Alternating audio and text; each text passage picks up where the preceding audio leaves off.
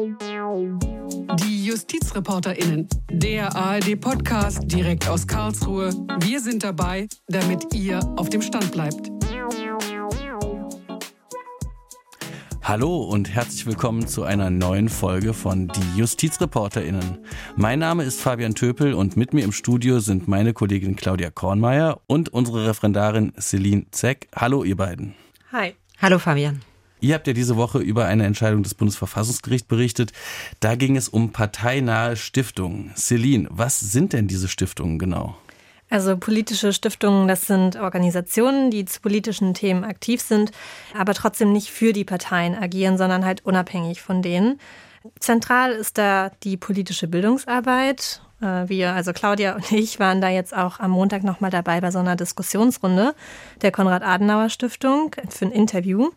Und dort haben wir auch mit dem Landesbeauftragten ähm, der Konrad-Adenauer-Stiftung für Baden-Württemberg gesprochen. Und der erklärt das auch nochmal ganz gut, was politische Stiftungen eigentlich sind. Politische Stiftungen haben den Auftrag, dafür zu sorgen, dass in einer Demokratie auch Demokraten unterwegs sein können. Dazu brauchen sie Ausbildung, Wissen, Werte, Vernetzung. Und äh, politische Stiftungen sind dazu da, eben diesen Teil der Demokratie zu unterstützen, die Menschen zu stärken und sie untereinander zu vernetzen. Celine, und was sind diese Aufgaben jetzt genau? Also dazu gehören vor allem die politische Bildungsarbeit. Das ist gerade in Deutschland ziemlich zentral ähm, als Aufgabe für die politischen Stiftungen. Aber auch Begabtenförderung gehört dazu, wissenschaftliche Beratungs- und Forschungstätigkeiten. Außerdem sind die im Ausland aktiv. Ja, aber in Deutschland ist eben, wie gesagt, vor allem die politische Bildungsarbeit so die Hauptaufgabe. Dazu gehören dann Veranstaltungen wie Seminare, politische Diskussionsrunden und sowas. Und ja, was genau das nochmal alles umfasst, das hat auch Stefan Hofmann von der Konrad-Adenauer-Stiftung nochmal ganz gut zusammengefasst. Unsere Aufgabe bei der politischen Bildung ist ähm, für alle Menschen, die sich dafür interessieren, Bildungsangebote anzubieten, die sind äh, teilweise online, die sind hybrid, äh, so wie heute, oder sie sind in Begegnungen. Das umfasst alle Formate, die Sie sich vorstellen können. Wir haben Zeitzeugengespräche in der Schule, wir haben äh, Begehungen zum Beispiel auch in Synagogen, wir haben auf der anderen Seite Rhetorikseminare, wir haben Seminare zu ähm, Fachthemen, Exkursionen und jetzt ganz stark sicherheitspolitische Themen im Fokus. Und warum sind diese Stiftungen jetzt so wichtig für die Parteien? Also Parteien und politische Stiftungen sind grundsätzlich personell und finanziell voneinander getrennt. Aber man spricht ja auch immer von der politischen Stiftung und auch von der Parteinähe der Stiftung. Also äh, ganz voneinander abgrenzen kann man das nicht. Also da überschneidet sich auch vieles. Die Parteien können politische Stiftungen offiziell anerkennen. Zum Beispiel hat die CDU die Konrad-Adenauer-Stiftung anerkannt, die Linke etwa die Rosa-Luxemburg-Stiftung oder die AfD halt die Desiderius-Erasmus-Stiftung. Und ja, da besteht eben ein besonderes Näheverhältnis zwischen Stiftung und Partei. Und die politischen Parteien profitieren ja auch von der Stiftungsarbeit. Das hat das Verfassungsgericht jetzt auch noch mal ganz gut beschrieben. Dies betrifft, wie die mündliche Verhandlung gezeigt hat, die Verbreitung des Gedankenguts der betreffenden Partei durch die politische Bildungsarbeit, die Forschungstätigkeit der Stiftungen zu bestimmten für die Partei besonders relevanten Themen und die Gewinnung qualifizierten Nachwuchses durch die Begabtenförderung der Stiftungen. Das war die Vorsitzende Richterin Doris König. Und ja, das alles, also diese politische Bildungsarbeit, solche Veranstaltungen und Diskussionsrunden, das kostet ja alles Geld. Claudia, wer finanziert das eigentlich? Also der größte Teil von diesem Geld, der kommt vom Staat. Und wenn wir da mal auf die Summen gucken, das ändert das natürlich jedes Jahr so ein bisschen anders. Lass uns beispielhaft auf das Jahr 2019 schauen, weil das auch das Jahr war, was für dieses Urteil des Bundesverfassungsgerichts jetzt relevant war. Da ging es um insgesamt 660 Millionen Euro. Also das ist die Summe, die diese sechs politischen Stiftungen, also die der anderen sechs Parteien im Bundestag, nicht eben die Stiftung der AfD bekommen haben. Da viel von dem Geld geht in die Auslandsarbeit der Stiftungen. Jetzt hier in dem Verfahren vor dem Bundesverfassungsgericht ging es aber nur um die Mittel aus dem Etat des Bundesinnenministeriums. Also das ist das Geld, was für die politische Bildungsarbeit in Deutschland ausgegeben wird und ähm, das oder gezahlt wird. Das waren 2019 130 Millionen Euro. Okay, und das Ganze wird ja jetzt auch staatlich finanziert, aber warum eigentlich? Das Bundesinnenministerium sagt dazu, politische Stiftungen sind ein wichtiger Teil der politischen Kultur in Deutschland. Ihre Förderung, die trägt eben auch dazu bei, Bildungsarbeit und damit auch Bildungsförderung im gesellschaftlichen Pluralismus zu stärken. Es geht darum, ein demokratisches Bewusstsein und politisches Engagement zu fördern. Also all das ist so ein bisschen Begründung des Bundesinnenministeriums. Man muss bei all dem sagen, darauf kommen wir ja auch gleich nochmal, dieser ganze Prozess der staatlichen Finanzierung der Stiftung, der ist bisher ziemlich intransparent. Deswegen ist es auch nicht einfach so, als könnte man jetzt in, wie in so einer Gesetzesbegründung nachlesen, warum das so ist. Also ja, also das sind alles dann eher so, ja, solche, man kann vielleicht schon auch so ein bisschen sagen, Floskeln, wie ich sie jetzt hier gerade vom BMI vor vorgelesen hat, die man sich da so ein bisschen zusammensuchen muss, dann kann man sich natürlich auch selber Gründe dafür überlegen, warum man äh, die Arbeit der politischen Stiftungen für wichtig erachtet. Natürlich ist demokratische Teilhabe, politische Teilhabe, politisches Engagement, all das ist wichtig, aber das ist jetzt auch erstmal nur so eine grundsätzliche Überlegung.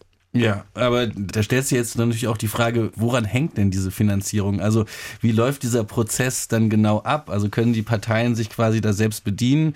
Und wer entscheidet dann letztlich halt, wie viel Geld welche Partei bekommt? Äh, ja, Stiftungen. Ja, ja. Also es geht ja, ja, immer um Geld der Stiftungen, aber ich meine auch, dass du dich da jetzt so ein bisschen vertust, das kommt ja auch nicht von ungefähr. Also das hat ja auch alles seinen Grund. Also wie gesagt, das Ganze ist eher intransparent. Die Verteilung dieser Gelder, Grundlage für die Verteilung dieser Gelder war bislang ein Stiftungsurteil, also ein Urteil des Bundesverfassungsgerichts zu den Stiftungen von 1986. Und dann hat das Gericht damals festgeschrieben, für die Verteilung der Gelder gebiete der Gleichheitsgrundsatz, dass eine Förderung alle dauerhaft ins Gewicht fallenden politischen Grundströmungen angemessen berücksichtigt.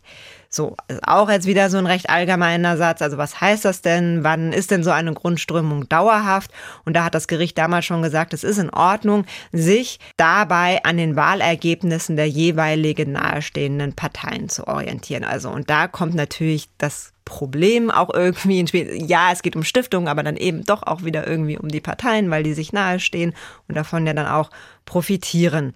So genau so ist das dann in der Praxis auch alles gelaufen. Es gibt so eine gemeinsame Erklärung der sechs Stiftungen der Parteien, die im Bundestag neben der AfD vertreten sind.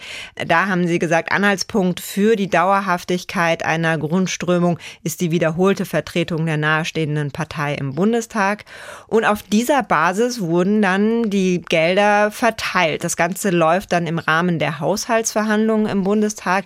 Da gibt es dann auch noch mal so informelle Stiftungsgespräche, in denen die Stiftungen selbst darlegen, wie so ihr Finanzbedarf ist. Alles tendenziell eher intransparent. Und es ist als solches auch kritisiert worden. Und zwar nicht nur von der AfD. Man muss sagen, geändert wurde daran trotzdem nichts, auch wenn es immer mal wieder Vorstöße gab. Aber die sind so ein bisschen im Sande verlaufen. Die aktuelle Regierungskoalition hat sich das auch in den Koalitionsvertrag reingeschrieben, aber dann hat man dann doch irgendwie gesagt, ja, wir warten jetzt erst nochmal ab, was das Bundesverfassungsgericht dazu sagt. Und ein wichtiger Punkt an der Stelle ist auch noch, denke ich, es gibt für diese Finanzierung, weil sie auch nirgendwo festgeschrieben ist, auch nicht irgendwie eine Obergrenze oder so, wie wir das bei der Parteienfinanzierung kennen.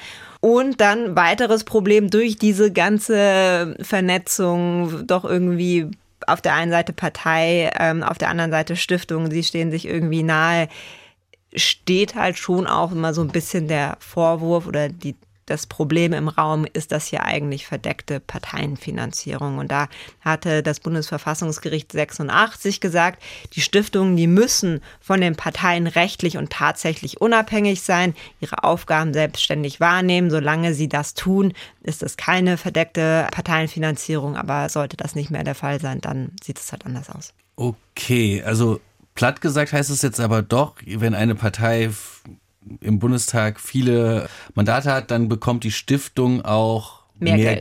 Geld. Ja. Also das kann man mhm. schon so sagen. Aber warum sollte jetzt die AfD, die ja jetzt auch äh, ihre eigene Stiftung hat, die Desiderius äh, Erasmus Stiftung, warum sollte die jetzt kein Geld bekommen? Also zunächst wurde damit argumentiert, dass die AfD ja erstmal neu im Bundestag war. Also da konnte man dann relativ darauf verweisen. Ja, auch bisher haben wir ja gesagt, eine Partei muss mehr als einmal, also dann dauerhaft im äh, Bundestag vertreten sein. Und das war dann halt am Anfang relativ leicht zu sagen, so darauf zu verweisen, AfD ist ja das erste Mal im Bundestag. Dann kam die AfD aber ein zweites Mal in den Bundestag und da hat sich dann der Haushaltsgesetzgeber was Neues überlegt und hat dann in dieses Haushaltsgesetz, wo eben auch drin steht, welche Stiftung kriegt wie viel, ein, so einen verfassungstreue Zusatz mhm. reingeschrieben. Mhm. Und das heißt, da wurde festgeschrieben, Zuschüsse werden nur politischen Stiftungen gewährt, die nach ihrer Satzung und ihrer gesamten Tätigkeit jederzeit die Gewähr bieten, dass sie sich zu der freiheitlichen demokratischen Grundordnung bekennen und für deren Erhaltung eintreten. Zuschüsse dürfen umgekehrt nicht gewährt werden, wenn begründete Zweifel an der Verfassungstreue von Organen oder Beschäftigten bestehen. Und damit wurde dann begründet, dass der Desiderius Erasmus Stiftung für 2022 keine Gelder gewährt wurden. Das sieht die Vorsitzende Erika Steinbach natürlich anders und sie hat Folgendes gesagt. Wenn alle anderen Stiftungen bezuschusst werden durch Bundesmittel, dann steht uns das auch zu. Das hatte sie damals bei der Verhandlung über die Stiftungsfinanzierung gesagt. Das war im Oktober im vergangenen Jahr. Genau. Und geklagt hatte aber jetzt die AfD, also nicht die Stiftung selbst. Und das Bundesverfassungsgericht hat festgestellt, dass die AfD in ihrem Recht auf Chancengleichheit im politischen Wettbewerb verletzt ist, weil es kein eigenes Gesetz für die Zuweisung der Gelder an die politischen Stiftungen gibt. Wie wurde das denn begründet? Genau, also es ist ja erstmal, es geht um Geld für die Stiftung, nicht für die Partei. Trotzdem hat die Partei geklagt und ist in ihrem Recht auf Chancengleichheit im politischen Wettbewerb verletzt. Also nicht ganz einfach diese Konstellation. Begründet wurde das dann eben mit diesem besonderen Näheverhältnis zwischen Partei und der ihr nahestehenden Stiftung, über das wir ja auch eben schon mal geredet hatten. Ja, die sind zwar rechtlich und organisatorisch unabhängig, aber dann gibt es eben doch personelle Verflechtungen. Die teilen natürlich auch politische Grundwerte und Überzeugungen. Deswegen erkennt eine Partei ja auch eine Stiftung als ihr nahestehende an. Und äh, Celine hatte das eben schon gesagt und wir hatten auch schon die Vorsitzende des Senats gehört. Die, die mündliche Verhandlung hat dann eben auch ergeben, die Parteien, die profitieren durchaus von der Arbeit der Stiftungen. Und deshalb ist es eben so, dass ein vollständiger Ausschluss der Desiderius Erasmus Stiftung von der staatlichen Finanzierung diesen politischen Wettbewerb zu Lasten der AfD verändert. Also das hat das Gericht in einem ersten Schritt festgestellt. Und Celine, warum braucht es denn jetzt ein Gesetz für die Stiftungsfinanzierung? Ja, also das hat die Vorsitzende Richterin, ähm, die Doris König, auch noch mal ganz gut auf den Punkt gebracht. Bei der staatlichen Förderung der parteinahen Stiftungen handelt es sich um eine für die Ausgestaltung unserer demokratischen Ordnung wesentliche Frage, die der Regelung durch ein eigenes Gesetz bedarf. Denn nur so wird sichergestellt, dass alle Abgeordneten und die Öffentlichkeit in dem Gesetzgebungsverfahren die Gelegenheit erhalten, die geplanten Regelungen zu diskutieren und sich eine Meinung zu bilden. Und wie könnte jetzt so ein Gesetz genau aussehen? Also da besteht Gestaltungsspielraum, das hat das Gericht auch nochmal klargestellt. Ähm, es hat jetzt nicht irgendwie schon vorgegeben, das und das muss da rein, aber es hat so ein bisschen klargestellt, was in Ordnung wäre. Beispielsweise, dass nur Stiftungen auch gefördert werden können, politische Stiftungen, die eine ähm, politische Grundströmung repräsentieren, die dauerhaft ins Gewicht fällt. Also das, was auch Claudia vorhin schon mal so ein bisschen erklärt hat. Und dass man sich dafür auch an den Wahlergebnissen orientieren kann. Der Partei, die eben dieser Stiftung nahesteht. Und denkbar wäre eben auch als Voraussetzung, den Schutz der freiheitlichen demokratischen Grundordnung damit reinzubringen. Das war das, was Claudia auch vorhin erläutert hatte mit diesem Vermerk, der im Haushaltsgesetz 2022 auch eingefügt worden ist. Das könnte man da andenken, aber das liegt letztlich. Ja, also es ist noch nicht so 100 Prozent entschieden und das Gericht lässt an dieser Stelle auch relativ viel offen, sagt einfach nur, es ist schon in Ordnung. Es ist schon denkbar, dass der Schutz der freiheitlichen demokratischen Grundordnung an dieser Stelle eine Rolle spielt. Wie genau, was die Kriterien, Konsequenzen sind und so, das ist erstmal alles wirklich jetzt dem Gesetzgebungsverfahren überlassen. Mhm. Weil ein Antrag aus dieser Entscheidung, der wurde ja auch nochmal abgetrennt. Also da ging es ja um diese Haushaltsmittel für das Jahr 2022. Genau, das genau, ist dieser das Antrag, wo es um diesen verfassungstreue Zusatz aus dem Haushaltsgesetz 2022 geht. Da ist nämlich eben noch nicht drüber entschieden worden. Ähm, diesen Teil hat das Bundesverfassungsgericht abgetrennt, also die Entscheidung darüber erst nochmal aufgeschoben. Die AfD hält das für verfassungswidrig. Es ist aber so, dass sie ihren Antrag dazu erst sehr, sehr spät gestellt hat, erst kurz vor der mündlichen Verhandlung. Und deswegen war nicht so richtig ausreichend Zeit, die Fragen dazu noch zu erörtern. Das soll jetzt wohl noch nachgeholt werden. Gleichzeitig wollte das Gericht nicht dieses ganze Verfahren weiter aufschieben, sondern zumindest über diese Grundlage, es braucht ein Stiftungsgesetz schon mal entscheiden. Und wie gesagt, hat dann doch auch in der jetzt in diesem Urteil von gestern klargemacht, Schutz der freiheitlichen demokratischen Grundordnung, das darf berücksichtigt werden. Nur wie genau und was dann geht, müssen wir dann nochmal schauen. Okay, und was hat jetzt die AfD zu der Entscheidung des Bundesverfassungsgerichts gesagt? Die AfD wertet das natürlich als Erfolg. Dazu auch nochmal der stellvertretende Bundessprecher der AfD und Bundestagsabgeordneter Peter Böhringer. Wir sind mit dem Teil sehr zufrieden, dass endlich ein Stiftungsgesetz verlangt wird vom Gericht. Äh, der Bundestag muss es nun herbeiführen in Zeit, zeitnah. Und das ist wirklich sehr wichtig, äh, weil es die jahrzehntelange Intransparenz beseitigt, die in dieser Haushaltsposition geherrscht hat.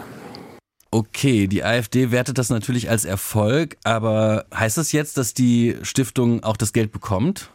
Also ganz fest steht das natürlich noch nicht. Das hängt jetzt davon ab, was genau im Gesetz geregelt wird, was da die Voraussetzungen sind für die Stiftungsfinanzierung und ob die Stiftung der AfD, also diese Desiderius Erasmus Stiftung, ob die darunter fällt und die Voraussetzungen auch mit erfüllt. Und der Bundestagsabgeordnete von der SPD, Johannes Fechner, hat auch schon angedeutet, dass im Gesetzgebungsverfahren das durchaus eine Rolle spielen wird, inwieweit die anderen Parteien dann eben auch versuchen, die Voraussetzungen für die Stiftungsfinanzierung so zu regeln, dass die Desiderius Erasmus Stiftung nach wie vor kein Geld bekommt.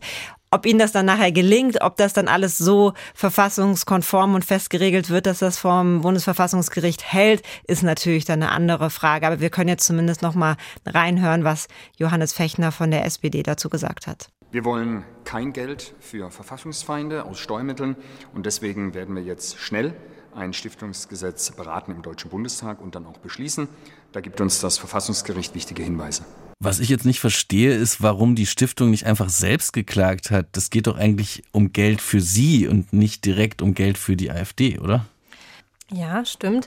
Äh, die Stiftung hatte auch selbst geklagt, tatsächlich nur eben erfolglos. Also da gab es einmal eine Verfassungsbeschwerde ähm, der Desiderius Erasmus Stiftung, aber die war erfolglos, weil der Rechtsweg nicht erschöpft war und weil das Haushaltsgesetz und die Beschlüsse äh, des Haushaltsausschusses keine unmittelbare Außenwirkung haben und deswegen kann sich da die Stiftung auch nicht drauf berufen. Die haben da eben können da keinen Anspruch draus herleiten. Dann hat die Stiftung auch nochmal versucht, diese Rechtswegserschöpfung nachzuholen mit Klagen vor dem Verwaltungsgericht Köln.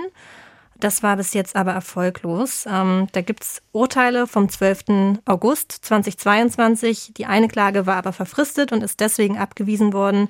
Und im anderen Verfahren, da ist die Desiderius Erasmus Stiftung nochmal in Berufung gegangen vor dem Oberverwaltungsgericht NRW.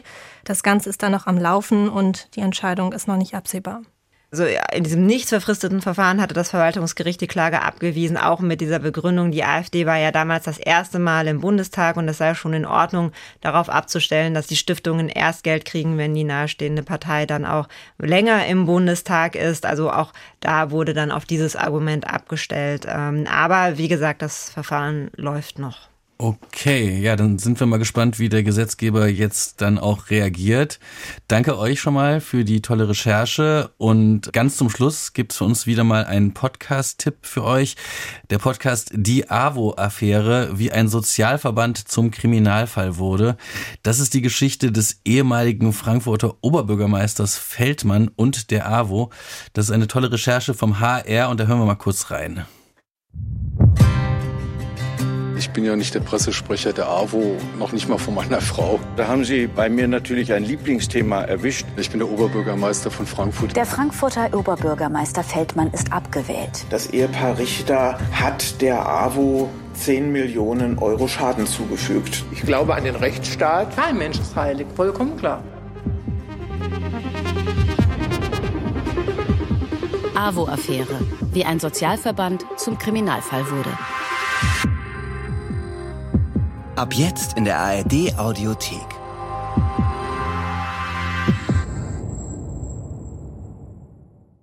Ja, das klingt auf jeden Fall spannend und das war es dann auch für diese Woche. Vielen Dank fürs Zuhören. Wir freuen uns natürlich immer über Feedback, also schreibt uns gerne eine Mail an justizreporterinnen.swr.de. Das hilft uns immer noch besser zu werden und auch Themen aufzugreifen, die euch interessieren. Danke nochmal, Celine. Danke, Claudia. Danke auch. Sehr gerne. Und wir hören uns nächste Woche wieder und ich sage Tschüss. Bis dahin, Tschüss. Tschüss.